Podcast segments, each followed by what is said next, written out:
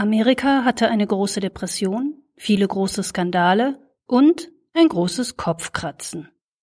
Was war das denn? Wie kann das sein? Und dazu dann Kopfkratzen halt. Das war im November 2016. Da hatte Donald Trump die Wahl gewonnen und viele Menschen zogen daraus den Schluss, irgendwie ist unser Land wohl gespalten, und zwar viel mehr, als wir dachten. Das wurde dann das Mantra der nächsten Jahre. Im Fernsehen, in Leitartikeln und natürlich im Internet. Die USA sind bis in die Familien tief gespalten. Die gesellschaftlichen Gräben in den USA sind tief. Krise ohne Ende, USA auch nach der Wahl gespalten. Das sind nur drei Schlagzeilen aus deutschen Medien. Hört sich so an, als seien die USA inzwischen zwei verschiedene Länder geworden, und ich hab's nicht mitgekriegt.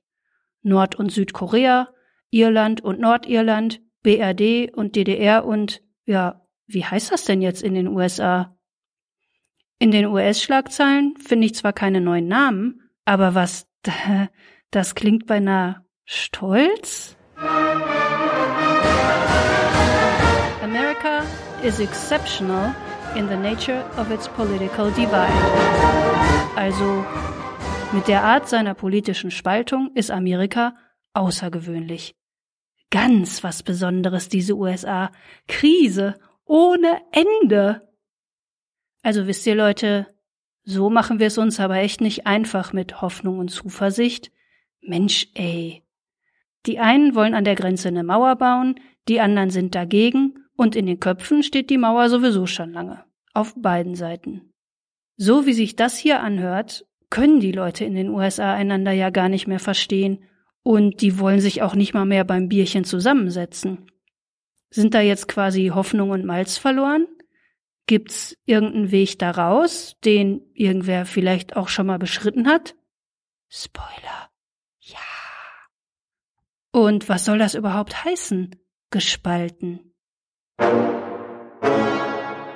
Auf der Suche nach Antworten helfen mir in dieser Folge vier Menschen, nämlich die Sozialforscherin Samantha Moore-Burke, der Bürgerbeteiligungsexperte Will Friedman, die Richterin Cheryl Demmert Fairbanks und die Native American Studies Forscherin Polly Hislop.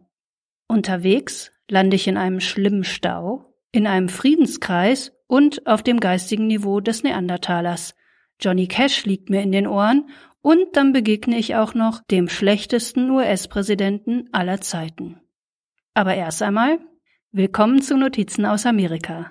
Auf der Website notizenausamerika.de findet ihr mehr Infos über meine Gäste und weiterführende Links zu einigen der Details, über die ich hier spreche. Zum Beispiel zu diesem Wissenssplitter.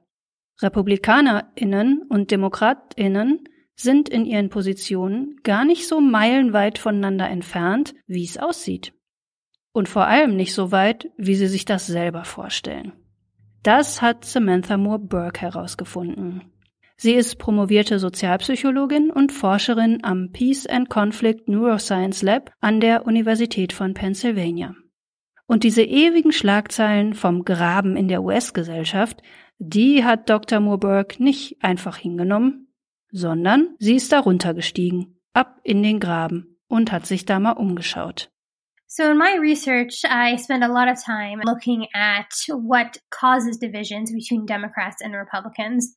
And in particular, is this division actually as bad as it seems? Zum Beispiel sollen die Menschen in einer Umfrage angeben, wie sie die andere Seite einschätzen in ihrem, ich sag jetzt mal, menschlichen Entwicklungsstand.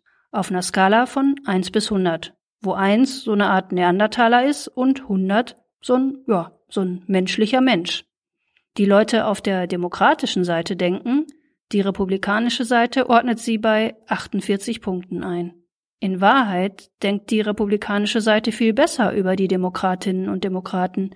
Die landen nämlich bei 80 Punkten. Die sehen die also gar nicht quasi auf halbem Wege zum Menschsein irgendwo stecken geblieben. Umgekehrt ist der Unterschied noch größer. Republikanerinnen und Republikaner denken, die Mitglieder der anderen Partei würden sie so bei 28 einordnen. Also hm, ein Viertelmensch oder so. In Wirklichkeit siedelt die demokratische Seite die Republikanerinnen und Republikaner bei 83 Punkten an. Die nehmen sich also eigentlich alle gegenseitig für voll, also jedenfalls so ziemlich, denken aber, die anderen verorten sie kaum über Neandertalniveau, sehen sie also gar nicht so richtig als Menschen. Und das ist echt nicht das Einzige, womit viele Leute in den USA ganz schön daneben liegen bei diesem bescheuerten Spielchen namens ich weiß ganz genau, was du über mich denkst. Nee, weißt du nämlich gar nicht. Dieser Graben in der Gesellschaft, der ist überhaupt nicht so tief, wie immer behauptet wird. Aber die Angehörigen der beiden Parteien, die überschätzen, wie groß die inhaltlichen Differenzen eigentlich sind. Sowohl beim Thema Waffen als auch beim Thema Einwanderung kleben die Meinungen nämlich längst nicht so eng an den äußeren Enden der Skala, wie es die PolitikerInnen voneinander glauben. There's this perception that we are greatly polarized, which in some sense is true, but there's this misperception about how polarized we actually are. Konkret könnte das zum Beispiel so aussehen.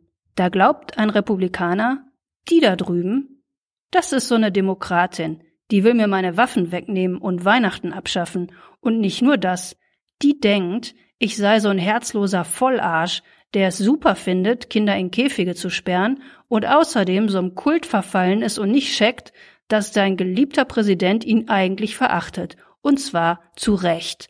Das denkt die über mich.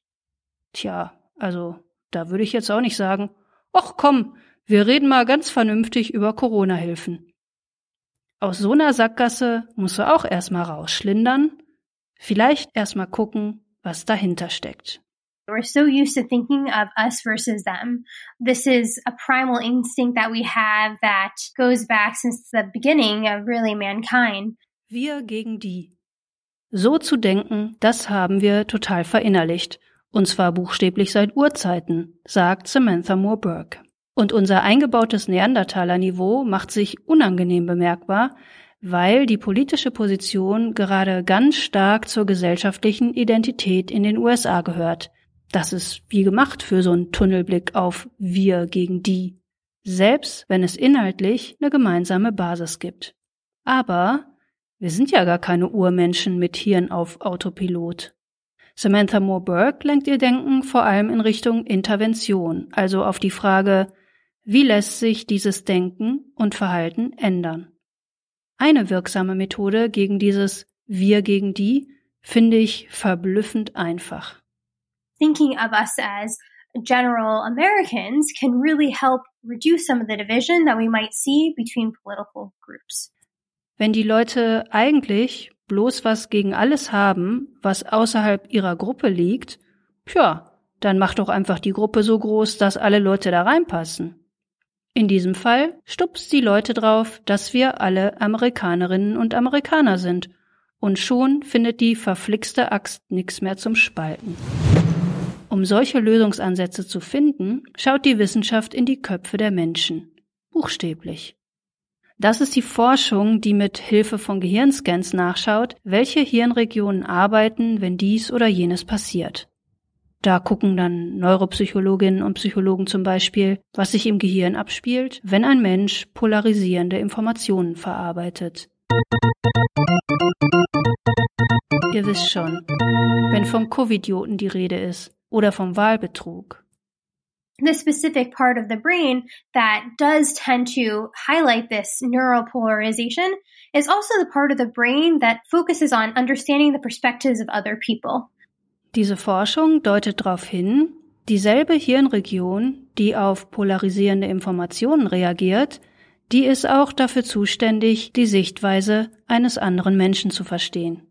Und das bedeutet, das Werkzeug gegen diese Spaltung liegt genau da bereit, wo es gebraucht wird, im Kopf jedenfalls.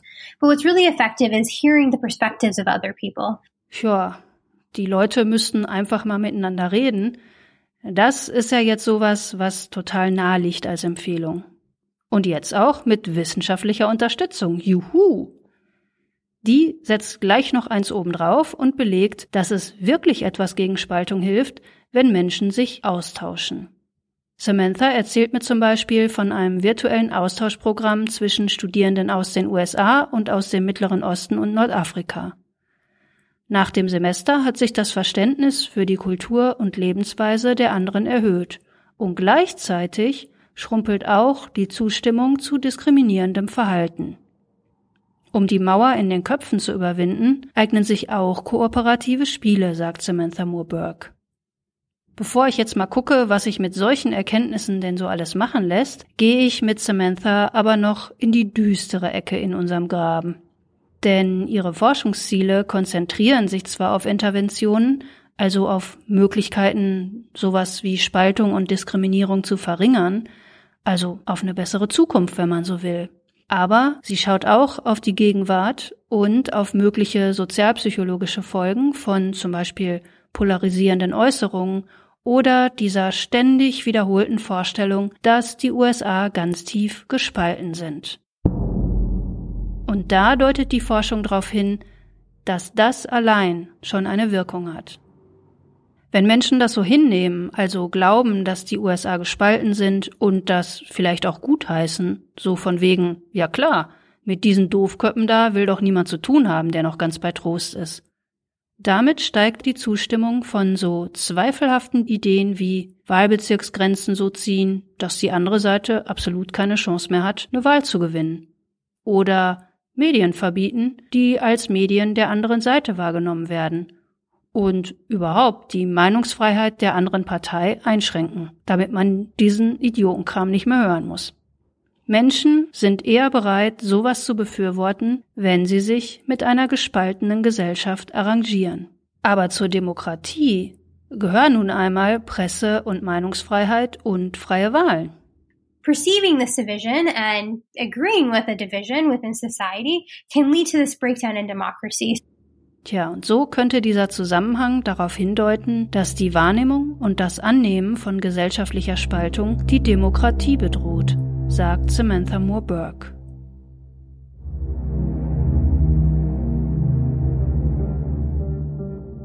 Na, wenn das mal kein guter Grund ist, diese angebliche Spaltung genauer unter die Lupe zu nehmen. Die schärfsten Äußerungen kommen von den Abgeordneten der beiden großen Parteien, vielleicht noch von Angehörigen der US-Regierung und auch noch von sogenannten Pandits. Das sind bekannte Kommentatorinnen und Kommentatoren oder ja, ich glaube, bei uns würde man vielleicht auch MeinungsmacherInnen sagen. Die treten im Fernsehen auf oder auf YouTube oder TikTok oder Twitter und drücken da ihren politischen Senf raus. Die jetzt alle zusammengenommen sind natürlich nur ein verschwindend geringer Teil der 330 Millionen US-Bürgerinnen und US-Bürger.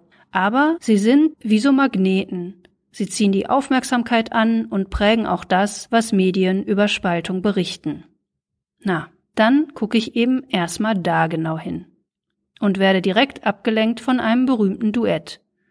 Johnny Cash und June Carter Cash singen Jackson. Und jetzt wollen die mein Hirn nicht mehr verlassen. Die Geschichte, die mir das eingebrockt hat, die fängt gar nicht in Jackson, Tennessee an, wie in dem Song, sondern in San Antonio, Texas. Auf dem Flughafen ist Chaos. Ein Flug nach dem anderen wird gestrichen, die Fluggäste haben bald raus, warum. Da ist ein Schneesturm an der Ostküste und der legt die ganzen dortigen Flughäfen lahm. Im März. Ich muss aber dahin, schallt es immer wieder verzweifelt durch die Halle. Auch Will Hurt muss weg. Nach Washington.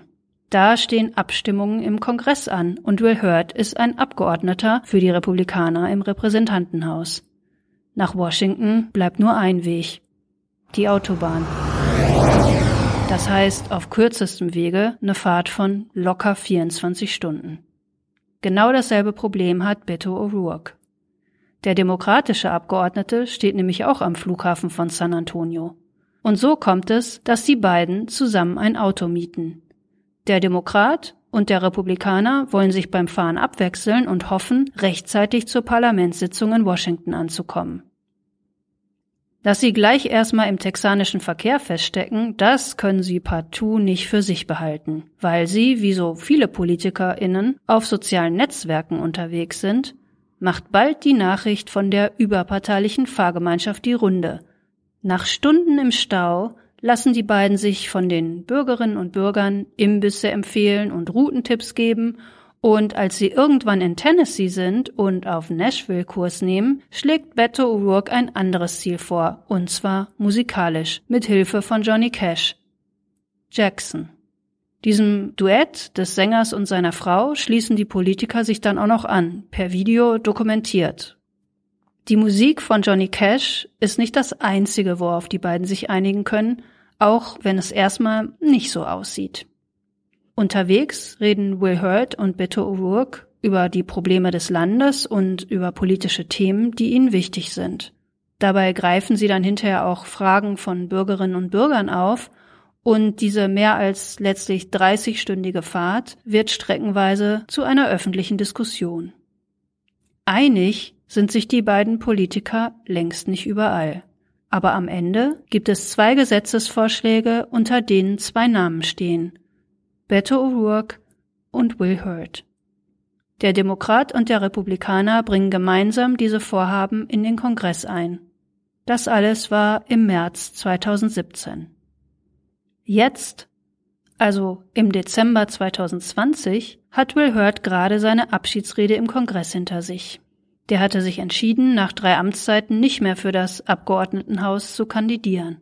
In seinen sechs Jahren als Abgeordneter hat Will Hurt 17 Gesetzesentwürfe bis zum Inkrafttreten gebracht. Sowas schaffen nur die wenigsten, selbst die, die quasi ihr ganzes Leben im Kongress verbringen. Und jetzt steht dieser Will Hurt ein letztes Mal am Pult und hält seine Abschiedsrede. Da hören natürlich schon ein paar Leute hin bei so einem erfolgreichen Typen. Er appelliert an die anderen Abgeordneten, zusammenzuarbeiten, damit es vorangeht. Er sagt im Original, Don't treat bipartisanship like a four-letter word.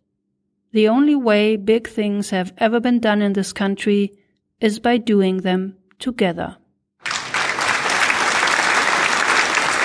Direkt danach schließen sich 126 republikanische Abgeordnete einer Klage aus Texas an mit dem Versuch, die Ergebnisse der Präsidentschaftswahl aufzuheben. Will Hurt, war nicht dabei und hat für die Aktion auch kein Verständnis. Das werde nur Misstrauen gegenüber Wahlen nach sich ziehen, sagte er. Trotzdem bleibt Will Hurt Mitglied der Republikanischen Partei. Es geht also offenbar beides gleichzeitig. Sich ganz pragmatisch mit der anderen Partei zusammentun und sich ganz doll an die eigene Partei klammern. Was offenbar auch funktioniert, über diese ideologischen Mauern hinweg eine gemeinsame Basis finden. Aber dafür auf schneesturmbedingte Fahrgemeinschaften hoffen? Allein schon wegen der Erderwärmung wäre das ganz schön dürftig. Muss aber gar nicht sein. Neben den vielen, vielen Berichten über Streitigkeiten zwischen den beiden Parteien finde ich auch das Gegenteil. Den Problem Solver Caucus zum Beispiel. Das ist ein Gremium mit gleich vielen Mitgliedern beider US-Parteien, die alle als Abgeordnete im Kongress sitzen und sie konzentrieren sich auf Inhalte. Deshalb nennen die sich ja ProblemlöserInnen. Gegründet haben den Problem Solver Caucus zwei Politiker im Jahr 2017. Zuletzt haben seine 50 Mitglieder an einem Entwurf für neue Corona-Hilfen gefeilt. Dieser Entwurf hat maßgeblich dazu beigetragen, dass wir seit ein paar Tagen endlich wieder so ein Hilfspaket haben, das alle Kammern des Kongresses mit überwältigender Mehrheit abgesegnet haben. Auch in den Bundesstaaten überwinden Parteimitglieder die Kluft. Zwei Beispiele.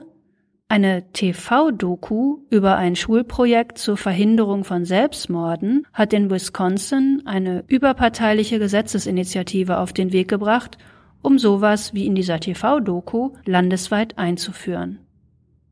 Und in Missouri streitet zwar die republikanische Mehrheit mit der demokratischen Opposition erbittert über Abtreibung und das Gesundheitssystem, aber ein Gesetz, das die Lage von Pflegekindern und obdachlosen Kindern verbessern sollte, entstand durch eine intensive Zusammenarbeit von Republikanerinnen und Demokratinnen. Ja, da habe ich jetzt nicht die Genderlücke zu kurz gehalten, das waren tatsächlich allesamt Frauen. Die beteiligten Republikanerinnen und Demokratinnen sehen ihren Erfolg inzwischen als vorbildliches Beispiel dafür, wie sich Frauen in den Parlamenten gegenseitig unterstützen können. Und ich sehe das als eine prima Variante von dieser Idee, den Rahmen zu ändern und damit das Wir gegen die auszuhebeln. wenn die sich statt als Republikanerinnen und Demokratinnen einfach als Frauen sehen oder eben auch als die Problemlöserinnen und Problemlöser vom Kongress, dann geht das mit der Zusammenarbeit schon ein bisschen leichter.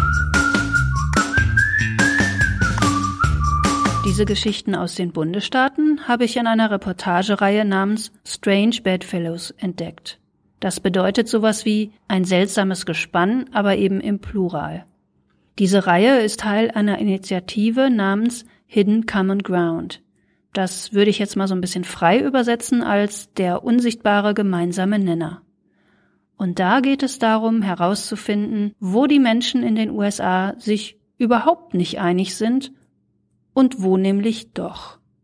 Genau das fehlt mir hier ja noch. Schließlich höre ich ja immer, die Gesellschaft sei gespalten und nicht nur die Abgeordneten in Washington. Also habe ich mich mal mit dem Initiator von Hidden Common Ground unterhalten. Will Friedman ist President bei der Non-Profit-Organisation Public Agenda, die ursprünglich vor allem Meinungsforschung betrieben hat und inzwischen auch das Themenfeld Bürgerbeteiligung erforscht. Und diese tonangebende Geschichte vom hoffnungslos entzweiten Amerika kauft Will Friedman der Welt nicht ab.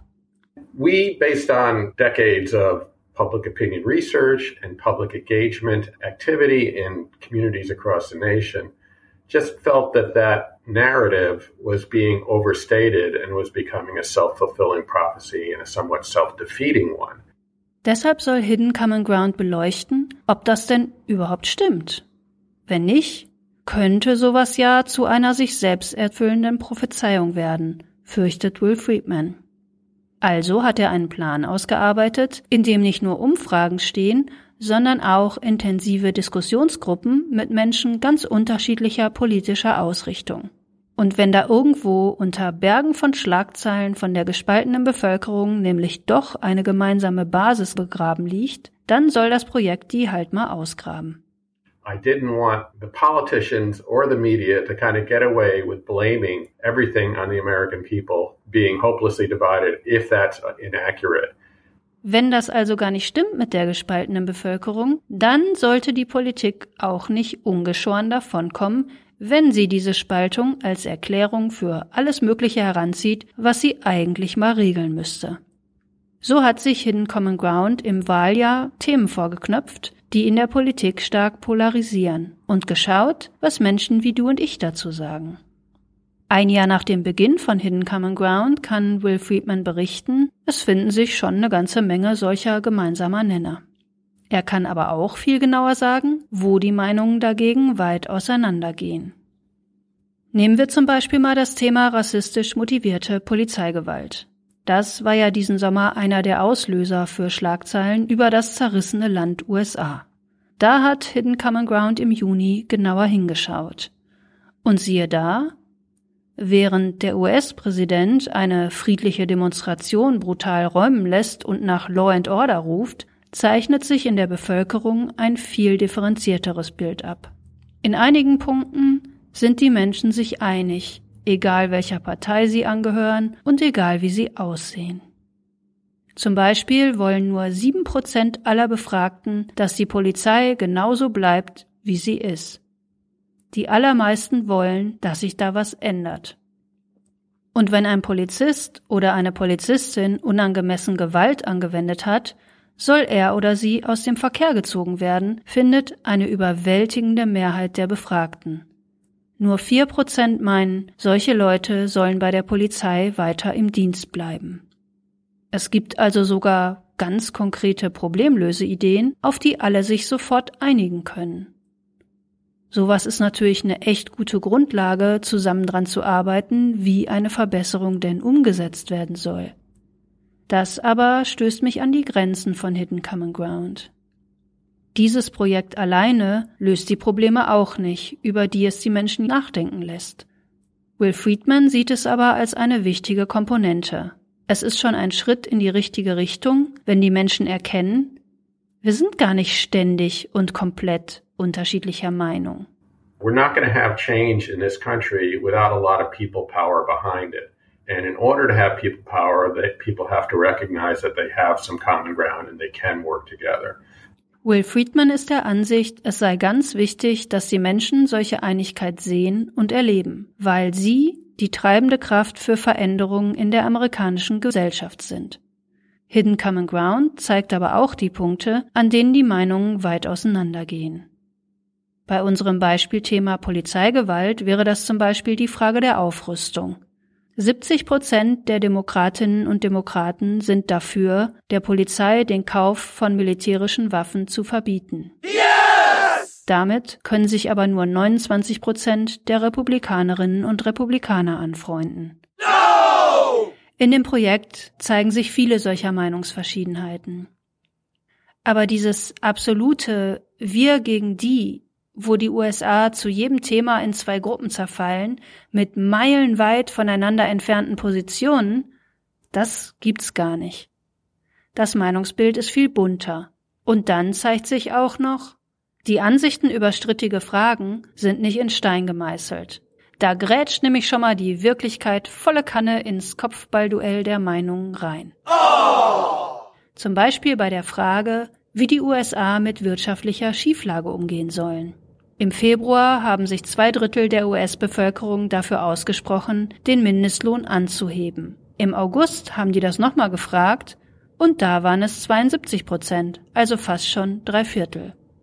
Da mag natürlich das Coronavirus eine Rolle gespielt haben. Auf jeden Fall aber auch die Republikaner. Wie bitte? Ja, im Februar waren nur 48 Prozent der republikanischen Befragten für eine Anhebung des Mindestlohns.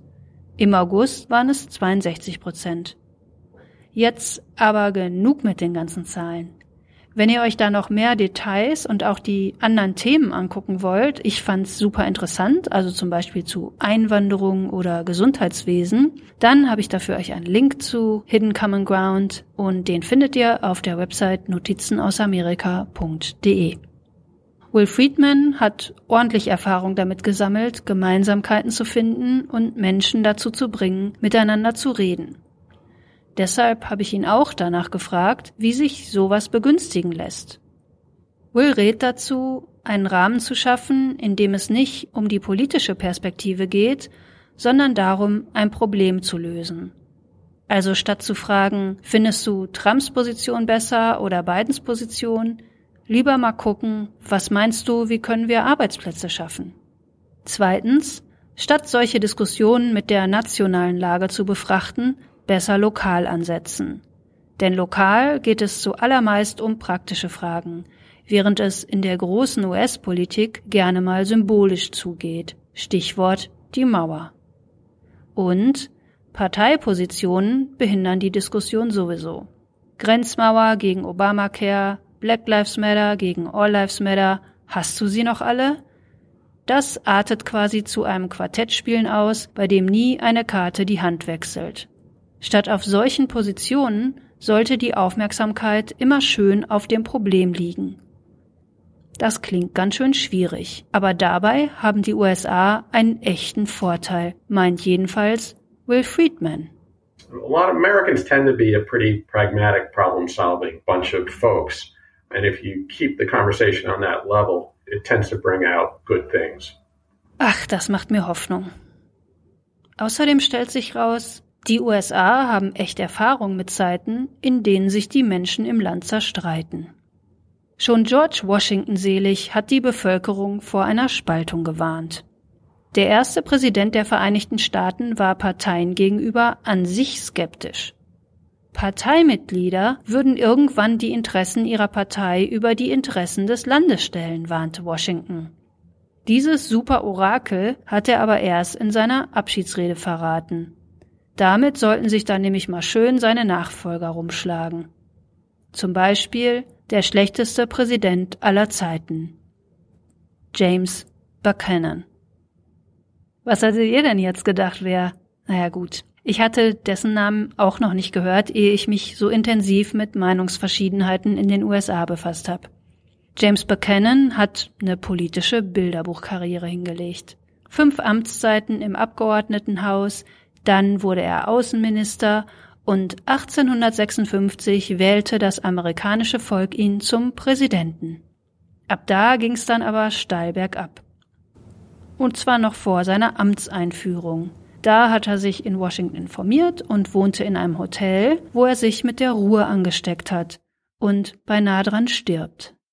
Dann hat er es sogleich mit einem erbitterten Streit zu tun. Sklaverei? Ja oder nein? James Buchanan versucht, das Problem auf die Bundesstaaten abzuwalzen.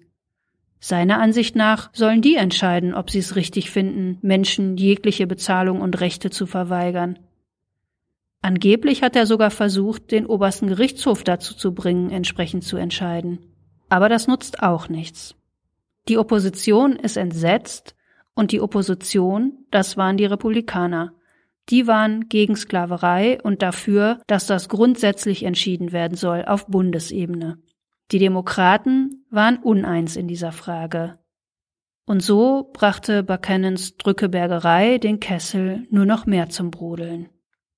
Als James Buchanan dann seine Amtszeit rum hat und mit Abraham Lincoln der nächste Präsident schon gewählt ist, aber halt noch nicht im Amt, so wie es jetzt gerade Donald Trump erlebt, da passiert auf einmal was. Mehrere Bundesstaaten sagen, Schmiert euch eure Vereinigten Staaten doch in die Haare, wir wollen Menschen versklaven und uns nicht so einen Moralscheiß anhören dabei. Okay, das haben die jetzt wörtlich natürlich nicht so gesagt, aber das war die Stimmung. Und diese Bundesstaaten, die treten aus der Vereinigung aus, die machen jetzt ihr eigenes Ding und nennen es die Konföderation. Jetzt wird's aber mal so richtig spannend, was der noch Präsident in seiner State of the Union sagt, der alljährlichen Ansprache zur Lage der Union. Buchanan sagt, also, diese Abspaltung des Südens, die sei seiner Meinung nach nicht legal, aber die Bundesregierung, die hätte jetzt leider nicht die Macht, die dabei zu stoppen. Und leider ist es echt nicht Buchanans Ding, die Leute auf Einigkeit einzuschwören. Ob er denn nicht für Frieden sorgen könnte, war die große Frage liegt auch nicht in der Macht eines Präsidenten, beharrt Buchanan. Tja, wie löst man das Problem mit der gespaltenen Nation denn dann? Mit Krieg. Einen Monat nachdem James Buchanan das Präsidentenamt verlassen hat, feuern die Konföderierten die ersten Schüsse ab, die den amerikanischen Bürgerkrieg einläuten. Na, das nenne ich mal eine Problemlösenation. Den amerikanischen Bürgerkrieg haben die Nordstaaten gegen die Konföderierten gewonnen. Die Südstaaten erzählen davon heute noch auf ihre, ja, ähm, eigene Weise. Die feiern irgendwelche Militärtünnisse, als hätten die einen Krieg gewonnen. So manche Nachkommen der Konföderierten wollen heute noch die Niederlage nicht eingestehen. Hm. Niederlage nicht eingestehen? Das scheint irgendwie auch sowas zu sein, was sich in der US-Geschichte wiederholt. Also neu ist das jedenfalls nicht das Gefühl, da gibt es unüberwindbare Meinungsverschiedenheiten. Das historische Beispiel führt aber auch zu der Frage, welche Rolle spielen eigentlich Feigheit und Faulheit dabei, wenn eine Gesellschaft auseinanderdriftet? Feigheit von denen, die sich einer klaren Ansage entziehen, wie James Buchanan weil sie keinen Ärger wollen, was dann aber zu Ärger führt oder zu Krieg. Und Faulheit von denen, die das natürlich alles haben kommen sehen, aber trotzdem nicht sagen, jetzt mache ich was dagegen, jetzt schließe ich mich so einer überparteilichen Gruppe an, Jetzt setze ich mich bei meinen Abgeordneten für eine friedliche Lösung ein, jetzt organisiere ich einen Streik, jetzt trete ich selber als Kandidatin oder Kandidat an. Das soll nicht heißen, dass Reden keinen Wert hat, ganz im Gegenteil. Aber es eint keine Gesellschaft, wenn alle immer nur Monologe halten. Fürs Miteinanderreden Leute finden und dann noch welche, die nicht im selben Saft braten wie du selber, das ist echt eine Hürde. In den USA gibt es so einige Organisationen, die das erleichtern wollen. Braver Angels zum Beispiel, die veranstalten nicht nur Gesprächskreise und Debatten, die Linke und Rechte in den USA zusammenbringen, sondern die Organisation will auch dabei helfen, sowas im privaten Umfeld friedlicher zu gestalten. Da können die Leute lernen, wie sie besser mit Leuten reden, die andere politische Ansichten haben als sie selbst.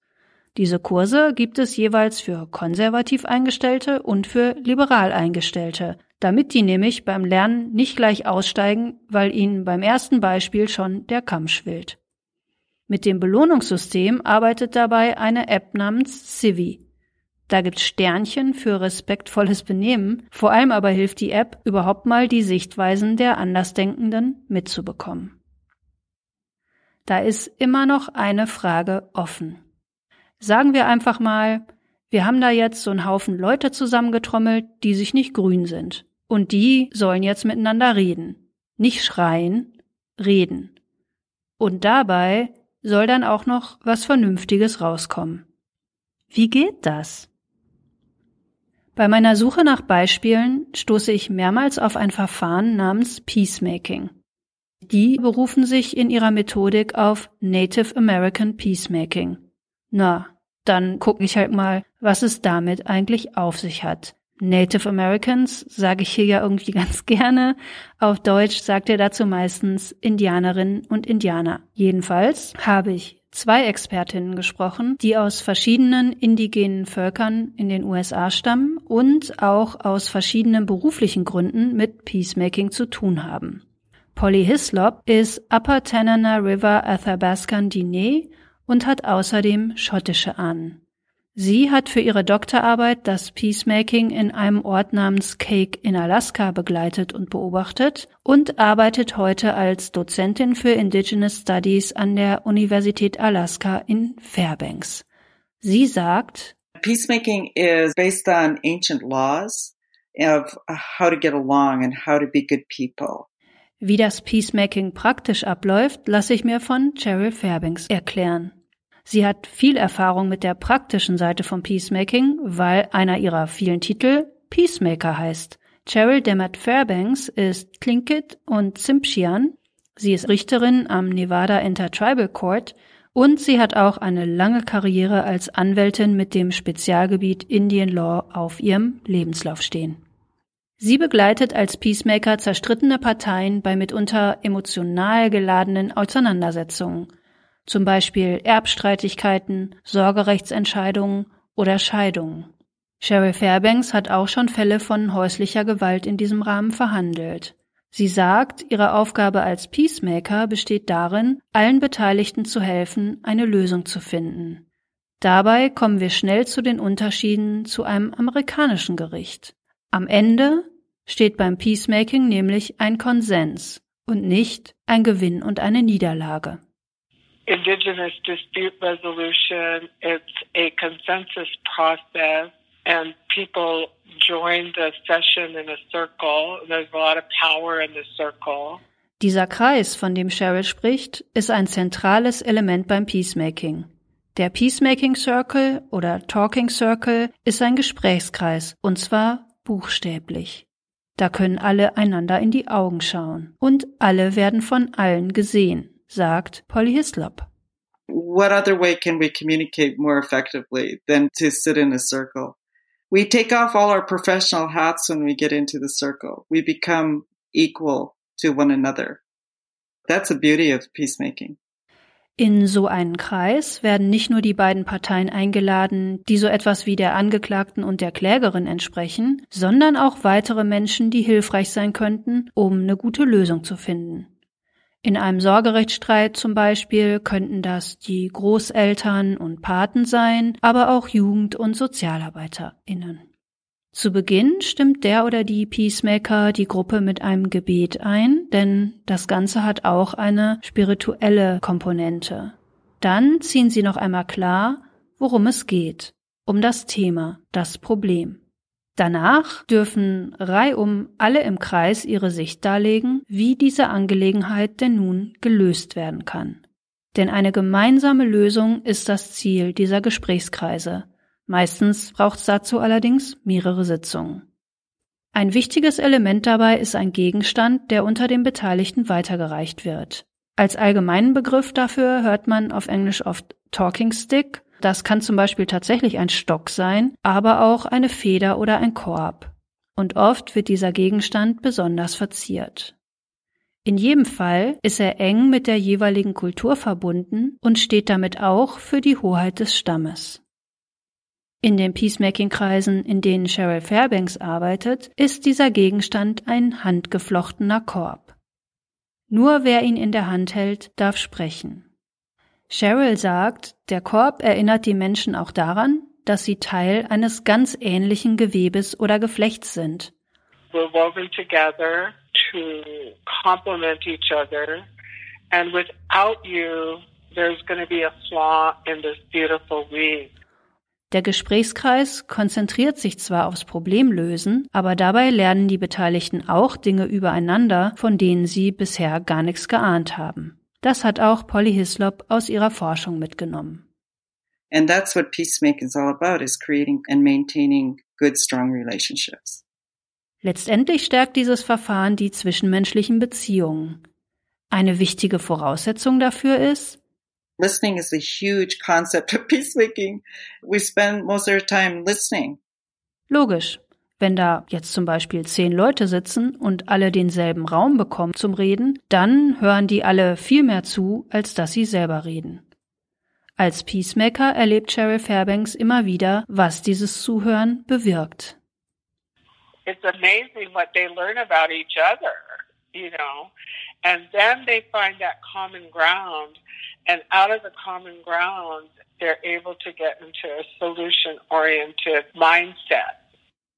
Durch dieses Zuhören sehen sich die Beteiligten gegenseitig oft von einer neuen Seite, und dadurch finden sie Gemeinsamkeiten und letztlich eine Geisteshaltung, die sich auf Lösungen konzentriert. This process is a transformation process for every participant in the circle. Am Ende dieser Peacemaking-Runden steht eine Vereinbarung. So machen wir das jetzt. Und das ist dann bindend für alle Beteiligten. Einfach ist das nicht. Deshalb ist Peacemaking in schwierigen Rechtsstreits ein echt gutes Vorbild. Ich meine, wenn die das schaffen, kann ich für banale Fragen sicher was lernen. Der beste Rat, den Cheryl dafür geben kann, kaum eine Lösung ist perfekt. Nach 100% Zufriedenheit zu suchen, das führt entsprechend selten zu einem Ergebnis, sagt sie. Deshalb sollen die Beteiligten am besten nach einem Ausgang suchen, mit dem sie leben können. Daran erinnert Cheryl immer mal wieder die Leute in ihren Peacemaking Circles. In schwierigen Fällen hat sie auch schon mal erwähnt, dass sie das auch gerne vor einem Gericht klären könnten. Wenn eine Richterin oder ein Richter entscheidet, können die Betroffenen allerdings nicht mitreden, wohingegen sie beim Peacemaking selbst entscheiden, wie sie ihren Streit bereinigen wollen. Das Beispiel fasst gleichzeitig super zusammen, wie sich Recht und Gerechtigkeit unterscheiden in amerikanischen und indigenen Vorstellungen. In einem amerikanischen Gericht sind die Seiten ganz schön scharf getrennt. Anklage und Verteidigung. Und ihnen gegenüber dann eine Richterin oder ein Richter, die entscheiden. Am Ende gewinnt die eine Seite, die andere Seite verliert. Oft bekommt sie auch noch eine Strafe aufgebrummt. So kennen wir das ja auch in Deutschland. Eine Seite gegen die andere. Auweia, das haben wir ja ganz schön verinnerlicht, obwohl es auch ganz anders geht. Das, was Cheryl und Polly mir da erklären, ist alles andere als eine neue Erfindung. Die vielen verschiedenen indigenen Völker in den USA sind rechtlich gesehen eigene Länder. Die ersten europäischen Siedler haben mit ihnen entsprechend von Regierung zu Regierung verhandelt.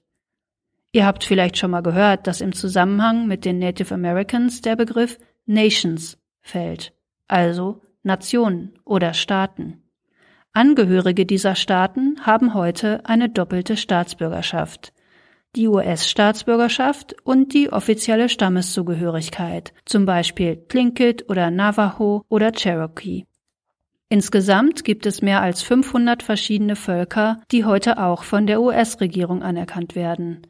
Aber die bilateralen Beziehungen sind immer noch ein ganz schönes Tänzchen. Jahrhundertelang hat die US-Regierung versucht, den Native Americans ihre Kulturen zu nehmen und sie zur Assimilation zu zwingen. Bis tief ins 20. Jahrhundert hinein wurden zum Beispiel Kinder von Native Americans massenhaft ihren Eltern weggenommen und in kasernenartigen Einrichtungen untergebracht, in denen sie weder ihre Sprache sprechen, noch ihre Religion ausüben durften, noch ihr Essen essen und so weiter. Trotzdem haben ihre Rechtsvorstellungen und Traditionen, wie das Peacemaking zum Beispiel, überlebt. Die mündliche Überlieferung ist der Kitt, der alles zusammenhält, sagt Cheryl Fairbanks. Und davon profitieren jetzt ausgerechnet die Amerikanerinnen und Amerikaner, die nämlich händeringend nach Verbesserungen für ihr eigenes Justizsystem suchen. Schließlich sitzt nirgends sonst in der Welt ein so großer Teil der Bevölkerung im Knast. American justice is in such crisis. They're having to look at the traditional ways of the indigenous people, the people they tried to terminate. Dieses Justizsystem kennt Cheryl Demmert-Fairbanks in- und auswendig. Im Studium hat sie erstmal nur die amerikanische Art der Streitschlichtung gelernt und Cheryl erzählt mir, dass sie dem Native American Peacemaking gegenüber lange Zeit ganz schön skeptisch war.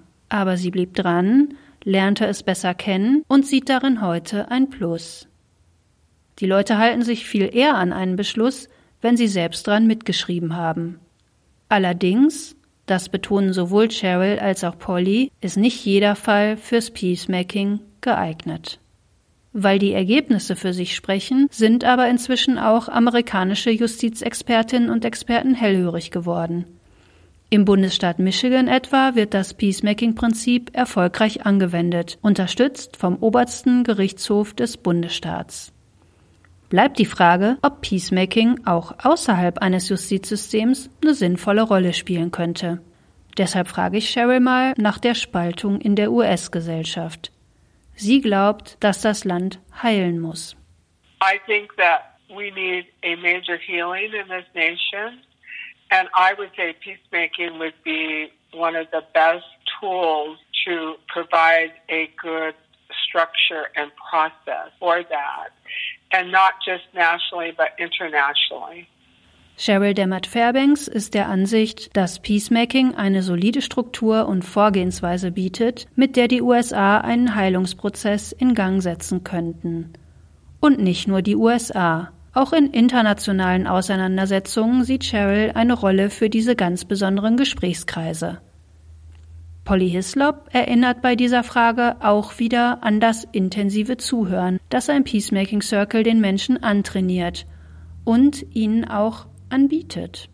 The only thing that most people want to have in their lives, in the workplace, in communities, in politics, is to be heard. Gehört werden und zuhören, das passt ja auch zum Podcast. Hoffe ich jedenfalls. Ehe ich mich jetzt bei euch fürs Zuhören bedanke, habe ich noch einen Tipp und zwei Ankündigungen. Erstens, in der nächsten Folge von Notizen aus Amerika wird es um Sounds gehen. Und dazu will ich jetzt noch nicht zu viel verraten, aber vielleicht schon mal, dass einer der Gäste Jochen Schliemann sein wird. Der berichtet unter anderem über ein ganz spezielles musikalisches Erlebnis in der Wüste. Jochen ist auch Podcaster und das bringt mich zum Tipp.